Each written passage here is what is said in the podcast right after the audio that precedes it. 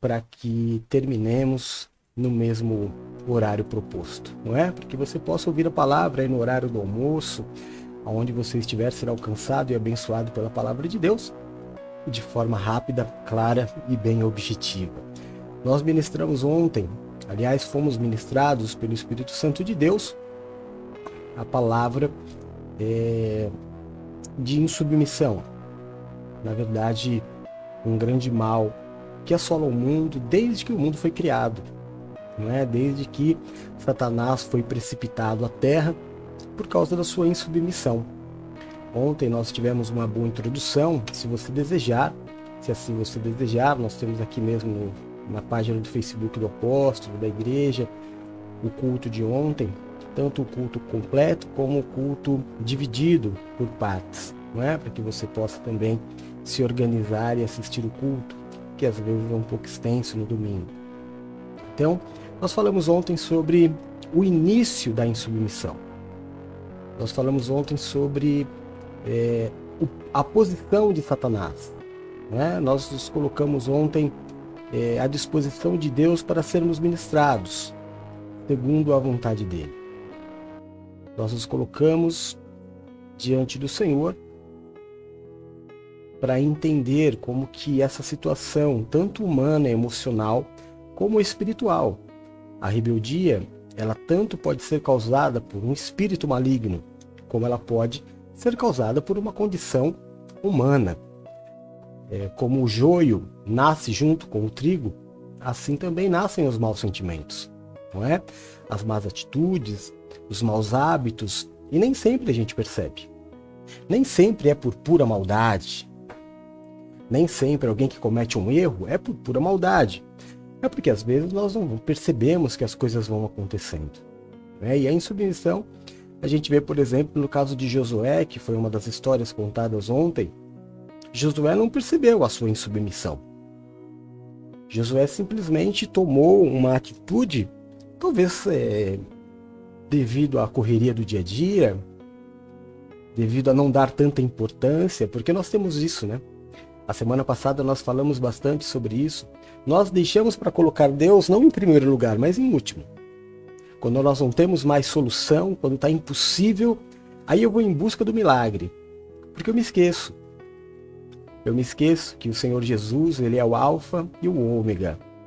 Ele é o princípio e o fim de todas as coisas. Ele não é o meio. O meio é o agir. O meio é o proceder. O meio é aquela parte linda, divinal, que nós não conseguimos muitas vezes entender. Então, o local ideal para se colocar Jesus na nossa vida é no início. Seja no início de um problema, seja no início de uma celebração, no início de uma carreira profissional, no início de um novo emprego, no início de um novo relacionamento, no início de um ministério, tudo nós devemos colocar o Senhor em primeiro lugar. E não esperar que algo ruim aconteça para que nós possamos buscá-lo. Não é este relacionamento ideal com Deus. O relacionamento ideal que Cristo gostaria de ter conosco é o relacionamento de cumplicidade, de amizade, de envolvimento, do dia a dia. Eu não consigo é, entender e acreditar na felicidade de Jesus quando nós nos aproximamos dele somente quando precisamos de alguma coisa. Somente quando algo vai ruim e vai mal, Senhor, eu tentei e não deu certo, corrige para mim. E o Senhor, ele nos deixa escrito. Ele se alegraria muito mais se nós o colocássemos no primeiro lugar. Que fôssemos totalmente dependentes dele. Isso não significa não viver a nossa vida. Isso não significa não ter livre-arbítrio. Significa ter a interferência daquele que tudo pode, que tudo crê, que tudo crê não, perdão, que tudo sabe, né? Onisciente, onipotente, onipresente. Mas nós, é, erroneamente, insistimos em buscar a Deus quando algo vai mal. Poderíamos evitar que as coisas fossem mal. Foi isso que aconteceu com Josué. Josué, é, em todas as grandes lutas, em todas as grandes batalhas, como por exemplo a grande vitória de Josué, Foi Jericó. E como foi a vitória de Josué em Jericó? Pelo interceder de Deus, pela interferência de Deus, melhor dizendo. As, mulher, as muralhas caíram sem que eles fizessem absolutamente nada, nenhum esforço. Nenhuma arma foi usada, somente um posicionamento. Josué buscou a Deus por entender que aquilo era difícil demais para ele. Então Deus deu uma estratégia espiritual, que eles rodeassem a cidade, não é? Muitas eh, igrejas gostam de fazer nos dias de hoje ainda, mesmo sem direcionamento de Deus. Mas isso é outra coisa. Então as grandes vitórias de Josué, todas elas vieram com submeter-se a Deus. Mas a maior derrota de Josué, que foi na menor cidade, que não pode nem ser considerado como uma cidade, ele não colocou diante de Deus. Ele confiou nas próprias forças, ele confiou. É fácil demais para que eu perturbe Deus. É, eu não, eu não preciso que Deus perturbar, talvez seja esse o sentimento, né? Eu não preciso incomodar a Deus com esse meu problema tão ínfimo.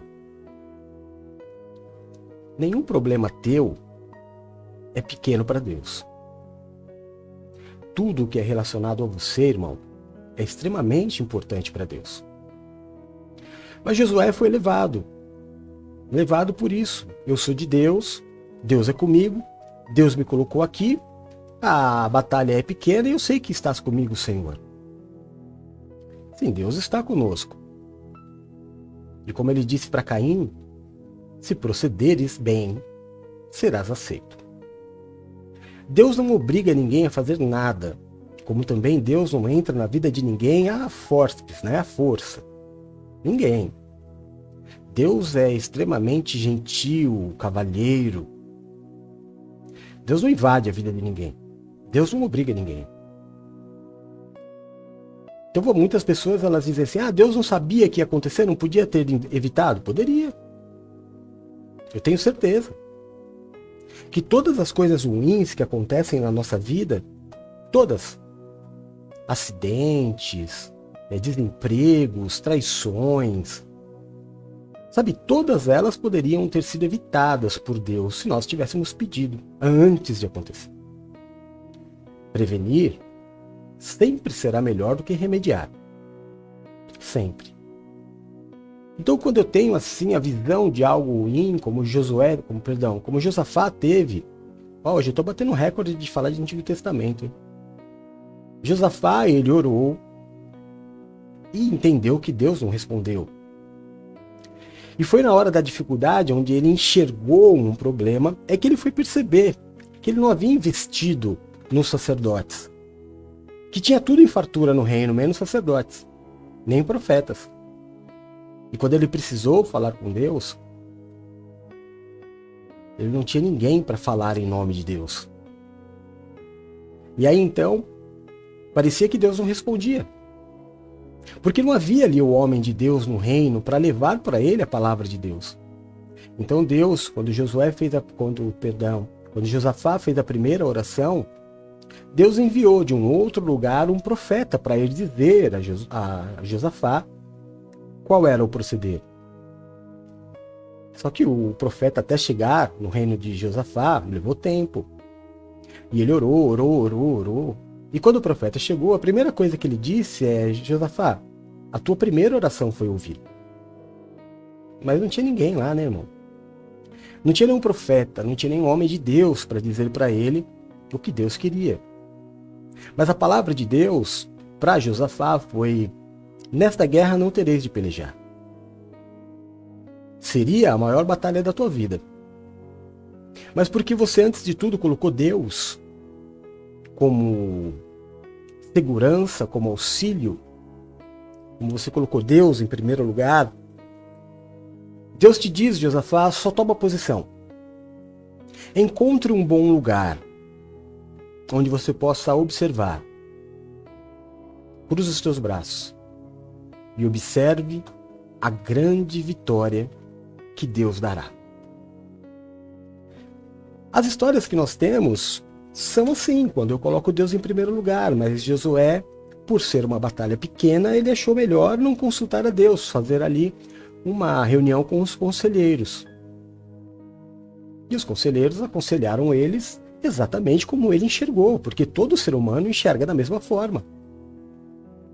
Josué, nós somos muito mais fortes que ele. Nós somos muito mais numerosos do que eles. Nós tivemos vitórias muito mais significativas do que essa. É, não precisa nem mandar todo o exército, manda só uma parte, uma pequena parte. Porque isso não há de ser problema para nós. Isso foi o que todos os conselheiros disseram.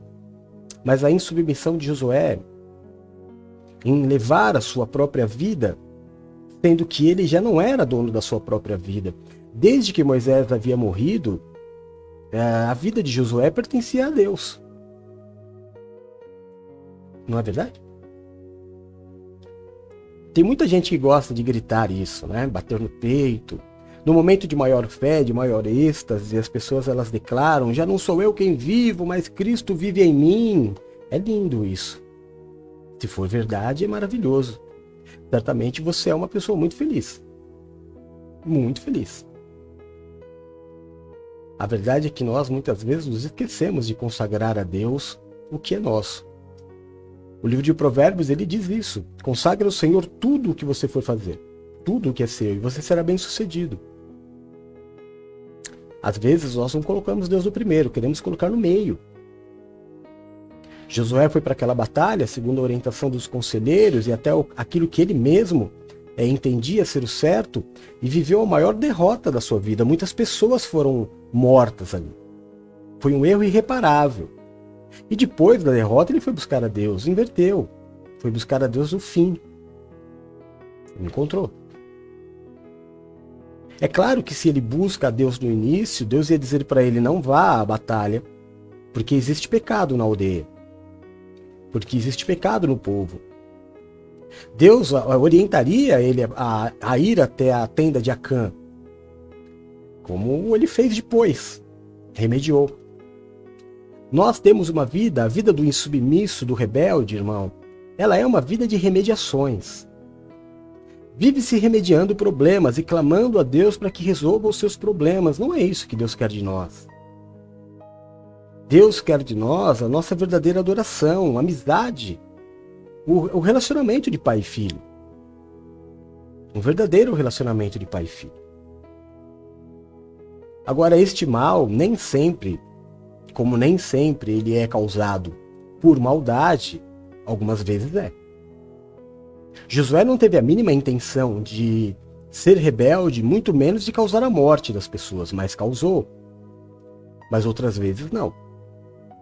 Outras vezes a rebeldia ela vem de uma forma avassaladora com o intuito de destruir.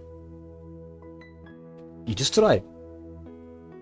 Nós falamos ontem que dificilmente um ministério se desfaz ou se enfraquece que não seja por causa da divisão, por causa da insubmissão, por causa de alguns que se rebelaram contra a autoridade que Deus colocou sobre a vida deles. E começaram a achar que já não precisavam mais ser ministrados, já não tinha mais o que aprender, já não tinha mais que andar junto, não tinha que estar sempre presente. Muito diferente do início. Por isso a palavra vive nos dizendo a voltarmos ao primeiro amor. Não deixar a chama do amor, do primeiro amor, se apagar, para que não haja submissão. E aí, nós entendemos também no culto de ontem que este mal vai com a terra até o fim. Porque se a insubmissão acabasse, nós certamente não teríamos o Apocalipse. O Apocalipse é exatamente a história da, do maior rebelde de todos, do Cristo de Satanás, o Anticristo. O que é o Anticristo? O símbolo da rebeldia, do filho da rebeldia. A, carica a caricatura do Cristo original. Haja vista, irmão, que até no livro de Apocalipse, quando você lê pela primeira vez, sem alguém que possa te orientar, o primeiro cavaleiro do Apocalipse, ele é, ele é confundido às vezes com Cristo. Muitas pessoas se perdem dizendo o primeiro cavaleiro é Cristo. Não. O primeiro cavaleiro é o anticristo. O anticristo é a criação é, do Cristo de Satanás. Daquele que vai vir como Salvador em lugar de Cristo. E que vai enganar a muitos com a sua rebeldia. Então nós sabemos, a rebeldia, a insubmissão, ela vai até o final dos tempos. Então precisamos aprender a lidar com ela. Pre precisamos aprender a lidar com aqueles que erram por insubmissão sem perceber. Há um ditado humano engraçado, porém verdadeiro, não é? De boa intenção o inferno está cheio. Já ouviu falar isso? Já, né? De boa intenção o inferno está cheio. Às vezes eu erro sem querer errar. Eu fui insubmisso sem perceber. Eu comecei um projeto, não coloquei Deus, eu tomei decisões, não consultei a Deus. Fui insubmisso. Achei que não tinha problema. Existem pessoas que realmente, de coração puro, não consagram a Deus porque acham que não tem problema. Outras não. Outras fazem porque realmente acham que não precisa mais. Outras realmente fazem porque já estão é, contaminadas terrivelmente pela insubmissão. E se nós vamos ter que aprender a lidar com as duas formas de insubmissão, tanto a involuntária como aquela proposital, Deus nos deu ontem um culto inteiro. E a primeira coisa que Deus nos disse sobre a insubmissão é essa daqui. Eu vou pôr do lado, tá? Para a gente poder enxergar melhor, ó. Tá aqui. Insubmissão. Como agir? Em primeiro lugar, ora e entrega a Deus. É o que eu estou ministrando desde o início. A primeira coisa que você faz em tudo. Você detectou insubmissão na sua vida, rebeldia? Não, não da sua parte, da sua parte, óbvio, né? Não vou nem falar disso. Mas dos teus relacionamentos. Você reparou, você que tem algum cargo de, de responsabilidade, de liderança, ou você que é pai, você que é mãe. Todo mundo na vida é líder e liderado. Não é? Nós nascemos liderados. A gente já nasce com autoridade constituída sobre nós. Nós nascemos com pai e mãe. Pai, mãe, irmão mais velho, tio, tia, avós, é um monte de gente que manda em nós, né?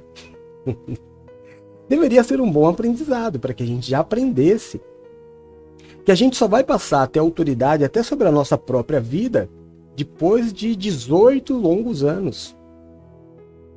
Eu só vou ser considerado maduro, maior de idade, ou seja, é, tenho domínio, responsabilidade sobre os meus atos depois dos 18 anos, em alguns casos 21. Então é toda uma caminhada para que eu passe a vida me submetendo. E depois piora. Piora porque aí eu saio de casa, tenho as primeiras experiências fora de casa, e aí eu vou para a escola e eu tenho o professor, é mais uma autoridade na minha vida. E dentro da escola eu tenho outras autoridades, como o inspetor do aluno, não é? A coordenadora da escola, a diretora da escola. Vão se aumentando, multiplicando as autoridades constituídas sobre a minha vida. Aí eu gosto de esporte, né? Nós estamos aqui na Olimpíada e eu gosto muito de esporte. Vibrei muito com as duas medalhas de prata do skate. No meu tempo era proibido, era crime, estava falando para Valéria, né? A gente era perseguido, o Jânio Quadros, o finado Jânio Quadros dizia que skatista era marginal e que tinha que ser preso, então a nossa vida era um pouco difícil. Hoje é esporte olímpico. Fiquei muito feliz, feliz também com o taekwondo, que eu sou faixa preta e temos uma disputa de bronze. Ou seja, muito legal. Mas quando eu me, me envolvo com o esporte, aí vem mais autoridade sobre a minha vida. Se a gente falar, por exemplo, do esporte do futebol, vai, que todo menino gosta de jogar, ele vai ter o técnico, autoridade sobre ele. É o que vai dizer para ele fazer isso, fazer aquilo. é o que vai dizer para ele se ele vai ser titular, se ele vai ser reserva. E ele vai começar a aprender também aí que existem pessoas que vão decidir a vida dele. E que não adianta se rebelar. A vida é assim. E dentro do campo ele vai ter o capitão do time, os mais antigos. É uma vida inteira, irmão, uma vida inteira tendo autoridades para nós aprendermos. Mas alguns não aprendem. Então, a primeira coisa que nós temos que fazer quando nós detectamos que nós temos um funcionário rebelde, quando nós temos uma esposa rebelde, um marido rebelde, filhos rebeldes, o que, que nós fazemos? Tiramos a nossa vida? Não. Em primeiro lugar, a gente ora e entrega a Deus. 1 Coríntios 14, 15. Olha o que diz, está passando aqui embaixo a palavra. Orarei com o Espírito, mas orarei também com a consciência. Cantarei músicas ao Espírito, mas também com consciência. Então eu vou apresentar diante de Deus. Senhor, eu não posso com essa pessoa. Sabe aquela que você ajuda, ajuda, ajuda? É... Eu acho que o melhor exemplo seja Oséias, né?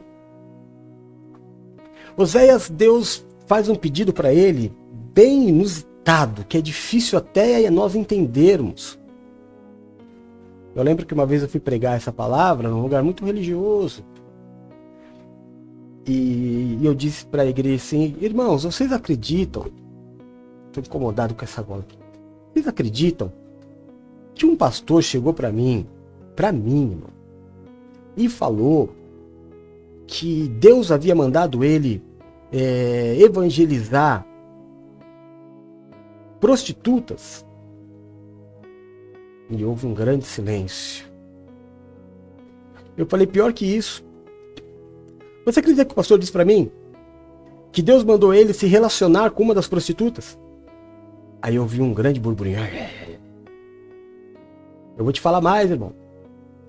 Vocês acreditam que Deus mandou esse pastor casar com uma prostituta? Aí começou uma gargalhada na igreja. Aí eu falei: abra sua Bíblia comigo no livro de Oséias. Porque foi exatamente isso que Deus pediu para Oséias fazer. Para quê? Com o intuito do profeta descobrir o que Deus sentia em relação à insubmissão do povo. Porque Oséias cuidava daquela mulher e ela voltava à prostituição. E ela sofria e ele ia, buscava, trazia para casa, cuidava, amava e ela voltava para a prostituição. E Deus falou para ele: é importante que você saiba o que eu sinto. Com o povo que me busca, eu curo e eles vão embora. Eu, eles clamam, eu curo e eles vão embora. Sabendo o que eu sinto, Oséias, você vai me representar melhor aí na terra. Então eu tenho que ter consciência. Existem muitas pessoas na nossa vida que nós queremos ajudar, mas elas não querem ser ajudadas. E não adianta você acabar com a tua vida por causa disso. Não adianta. A pessoa só muda, irmão, espiritualmente, na igreja, é, nós aprendemos o seguinte: só é curado quem deseja. Você entende isso? Para ser curado, a pessoa precisa aceitar que está doente. E o grande problema do insubmisso, não aquele que errou, Aquele que errou, o pastor olha para ele e fala assim: Filho, irmão, você fez errado. Você devia ter me consultado, você pedia, devia ter pedido envio. Foi por isso que aconteceu algo de ruim, ou foi por isso que deu essa confusão, foi por isso que você é, com essa amargura. E a pessoa fala, pastor, olha, perdoa, eu não, eu não percebi que eu fiz isso. Amém, está perdoado, em nome de Jesus. Acabou. O problema não é esse. O problema não é Josué, que voltou a ter grandes vitórias. Não dá para impedir de você sofrer é, o dano da rebeldia. Não dá. Me lembro aqui em São Vicente, em 2010, é, um homem chegou na igreja desesperado. Ele me procurou, eu ficava o dia inteiro na igreja, ele me procurou porque ele havia é, traído a esposa dele. Ele estava extremamente arrependido, ele caiu, ele tropeçou. Ele não era adúltero, ele adulterou, é diferente. E ele chorava, chorava. E ele falou: Pastor, Deus vai me perdoar? Eu falei: Claro que, aliás, já perdoou. Ele falou: Como o senhor tem certeza? Eu falei: Porque o teu posicionamento de estar aqui pedindo perdão ao sacerdote diante de Deus é sinal do teu arrependimento. É claro que já não há acusação sobre a tua vida. E ele ficou mais aliviado. Nós oramos, conversamos. Ele foi embora. Dei meu telefone para ele, pedi para ele voltar para a igreja, trazer a família. Mas aquela mesma noite ele me ligou, chorando. E eu falei para ele o que aconteceu, irmão. Ele falou assim: o Senhor me enganou. Eu falei: eu? Ele falou: é, eu saí da igreja feliz. O Senhor me deu uma palavra de conforto. Falou que Deus tinha me perdoado. Mas eu cheguei em casa e eu fui conversar com a minha esposa. Eu disse para ela o que tinha acontecido e ela pediu divórcio. Foi embora de casa. Ela não me perdoou. Eu falei: irmão, em nenhum momento eu disse para você que a tua esposa te perdoaria. Porque a justiça dos homens é completamente diferente da justiça de Deus. É, a gente devia ter conversado sobre isso. Talvez melhor seria nem você ter falado ou preparado um momento ideal para falar. Porque se você já havia sido se arrependido, colocado diante de Deus, os homens nos julgam assim. O fato de Deus ter me perdoado não tirou de mim a consequência do, do meu erro. E é isso que aconteceu com você. Volta aqui na igreja. Vamos conversar. Ele voltou para a igreja, nós conversamos. Eu pedi o telefone dele. Nós ligamos para a esposa, nos apresentamos, fomos até ela, conversamos. Ela estava irredutível, depois o coração foi amolecendo e graças a Deus ficou tudo bem. Não foi imediatamente, ele sofreu bastante. Mas esse é o erro do tropeço. Mas aquele erro da maldade. Aquele que a pessoa não quer se arrepender. Sabe, aquele insubmisso que quer provar. Sem base nenhuma. Sem base nenhuma, porque qualquer momento que você lê a Bíblia, se você ler a Bíblia de Gênesis até Apocalipse, não há base, não tem aonde o rebelde se, se apoiar. Porque autoridade é autoridade, ponto final. Esse, esse ele vai fazer um estrago na tua vida se você não tomar uma atitude. Esse que se posicionou, sabe esse funcionário, esse vendedor, esse colaborador da empresa que fez um WhatsApp paralelo, um grupo de WhatsApp paralelo, para que ele possa é, destilar o veneno dele com os outros funcionários, que nem sempre vão partilhar da mesma opinião, mas sempre vão ser fomentados por ele. Esse você tem que tomar muito cuidado, é, de preferência tirá-lo do meio. Né? Apóstolo, a gente tem que é, a gente tem que desistir de vidas? Não desde que ela não traga um prejuízo para outras vidas. Às vezes você tem que afastar para que outras vidas não morram por causa dela. Ah, apóstolo, as pessoas, nem todo mundo é Maria vai com as outras. É, irmão, não é questão de ser Maria vai com as outras, a questão é da é, ingenuidade, talvez. Inocência, pureza a forma com que é dito. Então você tem que orar colocar diante de Deus espiritualmente, mas com consciência. E estar preparado para que Deus tire essa pessoa da tua vida. Porque, como eu te disse, no segundo caso, na maioria das vezes a pessoa não quer. Não quer. O negócio dela agora é bater de frente com a liderança e mostrar que ela é maior, o que ela está certa. E eu fico pensando, tudo bem, então, mesmo que ela provasse que está certa, o que muda? Alguém está 100% certo durante toda a vida? Nenhum ser humano. Então, levar uma vida inteira tentando provar que alguém está errado não é algo santo. Santo é você colocar diante de Deus e não sofrer por essa situação.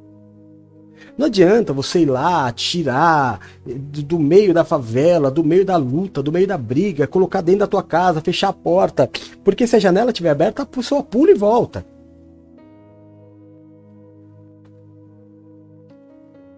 Não dá, tem que desejar. Semana passada nós não falamos da passagem de Jesus, sexta-feira, sexta ou sábado. Jesus disse: Olha, não dá, eu não fiz muitos milagres aqui porque as pessoas não creem. Ou seja, as pessoas precisam desejar. Muitas não desejam. Não é que Deus não age, não é que você fez errado, é que a pessoa não quer. Então ora, ora e tenha entendimento, talvez, para que você não sofra. Talvez para que todo o projeto e o propósito permaneça, Deus tire essa pessoa da tua vida. Calma, Deus é justo e sabe todos os caminhos. Quando você começar a orar, irmão, quando você começar a orar por esta vida, nós como igreja, nós temos um número, né? É, na Bíblia, o número 40 é o número da espera. Normalmente 40, 40 dias, 40 anos, 400 anos, é o tempo que a gente espera. Jesus foi levado para o deserto e ficou 40 dias sendo testado, aguardando a prova. Então na igreja, mais ou menos as mais tradicionais usam 40. Vamos esperar 40 dias para que haja um posicionamento.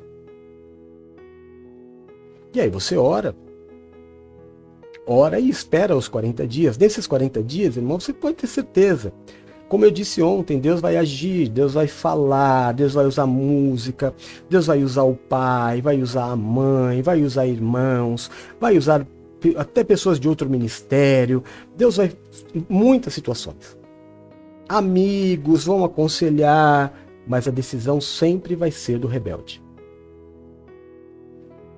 E por experiência própria, de 30 anos de sacerdócio, foram muitos pouco, muito pouco arrependimento. A pessoa levou a rebeldia até as últimas consequências. E vive com ela. Vive com ela. Leva uma marca de rebeldia. Sabe aquela marca que havia sobre sobre Caim? Aquela marca era para que ninguém é, tocasse nele, né? Mas há uma marca sobre o rebelde também. Ele mesmo não se esquece de que ele prejudicou, de que ele feriu, de que ele destruiu. O problema é que às vezes isso causa nele um sentimento de vitória, de poder. Olha, eu fiz, eu fui maior. E ele não sabe para onde essa marca vai levar ele. Então não é uma questão de você não conseguir, não é uma questão de Deus não conseguir, é uma questão de opção pessoal. A pessoa vive por aquele objetivo. Então não se espante. Não se espante se durante este tempo de oração a pessoa até piorar com você. Porque uma coisa que rebelde não gosta é de ser contradito, né? Ah, se você contradisser o rebelde, vai sair briga. Vai sair briga. Quando o rebelde ele vem, porque ele sempre faz uma turma, o rebelde nunca age sozinho, nunca. Satanás não agiu sozinho. Satanás só se rebelou, rebelou depois que ele fez o exército dele. Ele precisa de aprovação. É, o rebelde ele precisa que alguém aprove o que ele está fazendo. Então ele consulta a muitos. E aqueles que ficam quietos, tudo bem. Aqueles que o aprovam, ele milita. Ele convoca para o seu exército. Olha, então vamos juntos fazer. E aqueles que não concordam viram inimigos. Ele bloqueia no WhatsApp, ele bloqueia no, no, no, no Facebook, ele tira das redes sociais, porque não, não interessa para ele a op opinião contrária. Todo militante é assim, você já percebeu? Só ele pode falar. Só ele pode falar. É só a opinião dele que vale. Não vamos entrar no mérito aqui, mas você sabe que é assim. Não é? Ele pode falar o que ele quiser.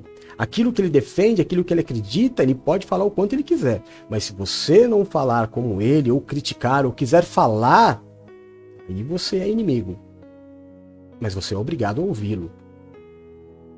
Esse é o espírito do anticristo. E como a palavra já diz, é o anticristo. Está aí para guerrear. E o espírito do anticristo está na sobre a terra. Ou será que você ainda não percebeu? Você ainda não percebeu na atitude das pessoas? Assistindo às Olimpíadas, você não percebe como tudo está diferente? Eu estava pensando, sabe, irmão? É a primeira vez na história que uma Olimpíada não acontece na data marcada. É a primeira vez na história que uma Olimpíada acontece num ano ímpar. É a primeira vez na história que uma Olimpíada não tem público. E mas não é isso que está deixando a Olimpíada chata. O que está deixando a Olimpíada chata são os bastidores, é a militância. São aqueles que querem falar sem que ninguém é, possa rebater. Sabe? Aqueles que se dizem minoria e querem usar a questão de ser minoria. Ontem eu vi uma matéria. Nós não temos religião. Acreditamos que toda religião é uma grande bobagem. Né? Mas respeitamos a toda, mesmo expondo para você a nossa opinião religião é uma grande bobagem. Mas ontem eu fiquei espantado, né? Após o culto, estava esperando a Olimpíada começar e teve um jogador, eu não sei, acho que é da seleção brasileira de futebol, que ele fez um gol e fez assim com um arco e flecha. E poderia ser muita coisa. Mas aí, a, a, a, obviamente, a emissora foi entrevistá-lo e ele disse que era uma homenagem à religião dele. Com todo o direito do mundo que ele foi criado na Umbanda, no Candomblé, e que aquilo era um símbolo para Oxóssi. Perfeito. Deu a voz, o rapaz explicou, foi legal. Mas a Globo não ficou satisfeita. Aí o, o apresentador disse assim: já que todo cristão, olha como ele falou, já que todo cristão pode comemorar fazendo alusão à sua a sua religião. Nada mais justo do que o espírita também fazer. Até aí, perfeito. Correto. Como espaço tem que ser dado ao homossexual, como deve ser dado a toda minoria. Toda. Se diz minoria, né? Mas é que aí, em cima da, disso, começou toda uma matéria de se contar a história de Oxóssi na, na Olimpíada. Completamente fora do contexto baseado se to, a, a palavra do apresentador foi essa: se todo cristão pode fazer, por que, que ele não pode? Claro que pode, tanto pode como fez. Agora, o contrário é que quando, todo, quando o Marcelinho, e aí mostrou o Neymar com a faixa 100% Jesus na cabeça, né? Meio que provando, olha lá, os cristãos, eles vão e eles falam mesmo. Então todo mundo tem que falar. É, o Neymar colocou a faixinha 100% Jesus e todo mundo fez piada.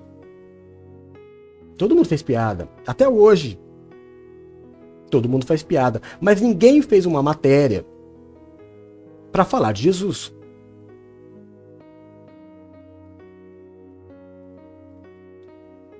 Mas a Globo, a, a emissora fez uma matéria contando toda a história de Oxóssi. Então não é justo. Mas eu não posso falar. Porque sou minoria. Porque o espírito do anticristo não é o direito de um ou o direito do outro, é do anticristo, é de tudo que for de Cristo. De tudo que for de Cristo. Não é bom. Não vale. Não pode. A família, como a família cristã, ela é combatida. Não é que o outro é bom. Sabe, irmão? Não é o contexto, não sei se você entendeu ainda. Não é que o, o outro é bom. Não é que a família tradicional é ruim. É porque o que combate, o que contradiz a família cristã é melhor. Seja o que for. De qualquer tipo. De qualquer tipo. Eu preciso terminar. Já deu aí os 40 minutos que eu tinha proposto. Mas você entendeu. Você entendeu o espírito da insubmissão. O espírito do anticristo. Oremos então. Não é? Oremos e coloquemos diante do Senhor cada vida, cada situação. Oremos e coloquemos diante do Senhor ainda que saibamos que vai ser difícil. Seja como for, seja como for, nós vamos permanecer. Seja como for, nós vamos permanecer servindo, adorando, amando, pregando, o Senhor Jesus ele disse que ele foi perseguido e por isso nós seríamos também. Então, um sinal de que nós estamos no caminho certo é a perseguição. É ter ao nosso lado os insubmissos, os rebeldes, mas jamais pertencer ao grupo deles. Senhor nosso Deus e nosso Pai, no nome do Teu Filho Jesus Cristo, Senhor, nós nos colocamos neste neste dia, nessa segunda-feira, o primeiro dia útil da semana, como fazemos todos os dias, contemplando o primeiro período apostólico do dia. Unidos como igreja, meu Deus, dos pontos mais distantes deste mundo, como irmãos, meu Deus, em todos os lugares do mundo, unidos conosco como igreja, para com o objetivo de declarar Jesus Cristo como nosso Senhor e Salvador. Com o objetivo de declarar também que o Teu Santo Espírito habita em nós e que nós sabemos que se não for o Senhor que esteve ao nosso lado, durante estas primeiras 12 horas, certamente teríamos sido consumidos por aqueles que nos odeiam. Prostrados aos teus pés, Senhor, nós te pedimos, perdoa os nossos pecados, as nossas falhas Perdoa, meu Deus, por aquilo que nós fizemos que te desagradou. Perdoa da mesma forma que nós temos nos esforçado para perdoar aqueles que pecaram contra nós. Tira, meu Deus, tira o jugo, a acusação, o peso e a maldição causada pelo pecado. Nos habilita neste dia a vivermos a sua vontade boa, perfeita e agradável. Que o Senhor seja o grande diferencial nas nossas vidas, que o Senhor seja o nosso escudo e a nossa fortaleza socorro bem presente na hora da nossa angústia. Que caiam mil ao nosso lado, dez mil à nossa direita, mas que nós não sejamos atingidos, porque aos teus anjos o Senhor dará ordem ao nosso respeito para nos livrar e nos guardar. Livra-nos, Senhor, daquilo que é mal, livra-nos do que é mortal. Nos permite habitar no esconderijo do Altíssimo, a sombra do Onipotente. Nos coloca debaixo das tuas asas e nós estaremos seguros. Livra-nos, Senhor, eu te peço, dos acidentes, das tragédias e das fatalidades. Livra-nos da tristeza, da angústia, do fracasso e da falência. Livra-nos das dores e das enfermidades. Tira do nosso caminho o homem violento, sanguinário, sem valores. Afasta de nós a violência deste mundo tenebroso. Nos livra de roubos, de assaltos, de balas perdidas. Nos livra da inveja, da feitiçaria e de toda obra de macumbaria que praga alguma chegue até a nossa tenda, que o Senhor mesmo repreenda toda a vontade do inferno de roubar, de matar e de destruir. Que o Senhor nos dê vida e nos dê vida em abundância. Deus, em nome de Jesus Cristo, eu te peço, aonde chegar neste princípio de tarde, o som da minha voz, aonde chegar nesse princípio de tarde, a imagem desta oração. Que este culto possa levar, meu Deus, a cada um dos teus filhos que acompanham, a tua bênção, a tua paz que excede todo entendimento.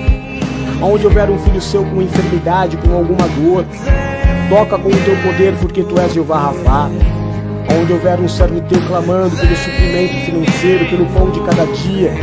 Faz a tua obra porque tu és Jeová Jireh. Socorre os teus filhos. Onde houver alguém desamparado, se sentindo perdido.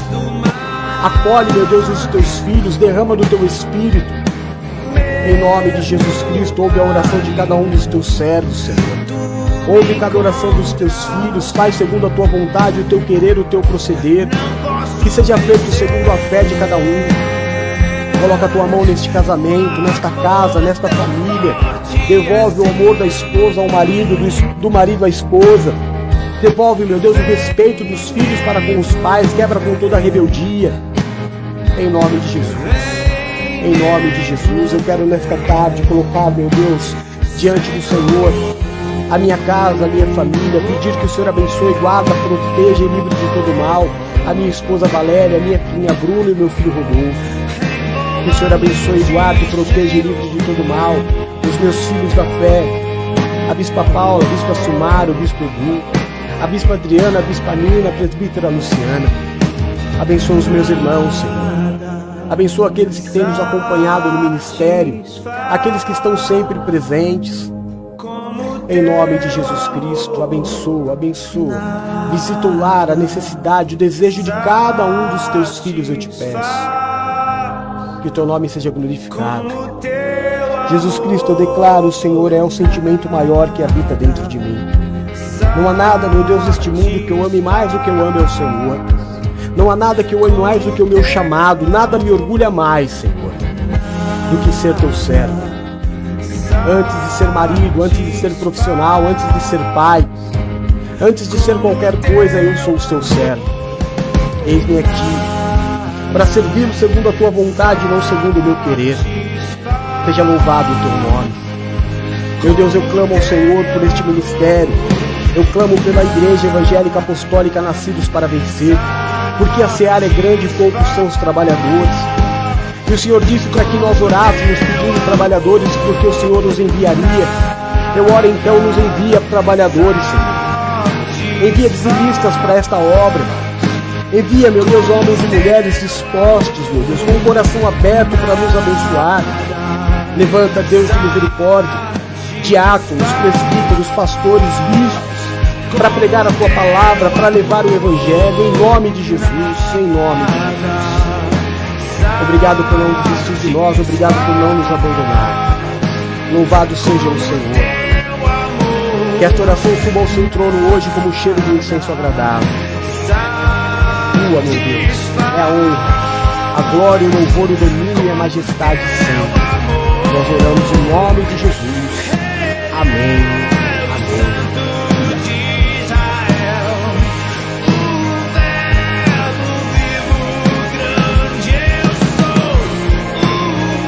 Amém?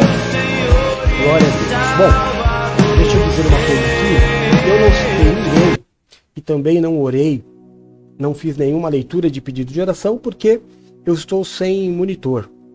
No, no, meu, no meu painel aqui não aparece nada. Eu nem sei se tem alguém me acompanhando, né? Então, se tiver alguém aí, que Deus te abençoe, guarde, proteja, livre de todo mal. Obrigado pela tua presença mas eu não estou aqui vendo ninguém. Então hoje, hoje não vou falar absolutamente nada. Amém? Mas que você se sinta amparado, abençoado, guardado pelo Espírito Santo de Deus.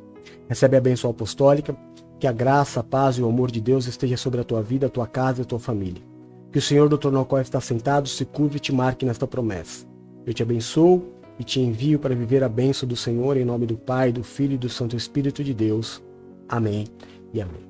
Amém? Em nome de Jesus, 8 horas da noite nós temos culto. É, às 10 horas da noite nós temos a nossa revista digital com o Bispo Eduardo. Seja muito bem-vindo a nos acompanhar. De qualquer forma, podendo ou não participar dos próximos eventos da igreja, que Deus abençoe muito o seu dia, que todos os teus sonhos, desejos se, se realizem, que você tenha um, uma tarde abençoada, repleta de boas notícias, que seja uma tarde feliz, cheia de amor, cheia de paz, que seja uma tarde de cura, que seja uma tarde cheia da presença do Senhor, que seja uma tarde muito feliz. É o que eu te desejo como homem de Deus. Amém? Que Deus te abençoe até depois. Te amo Jesus. Um beijo. Tchau.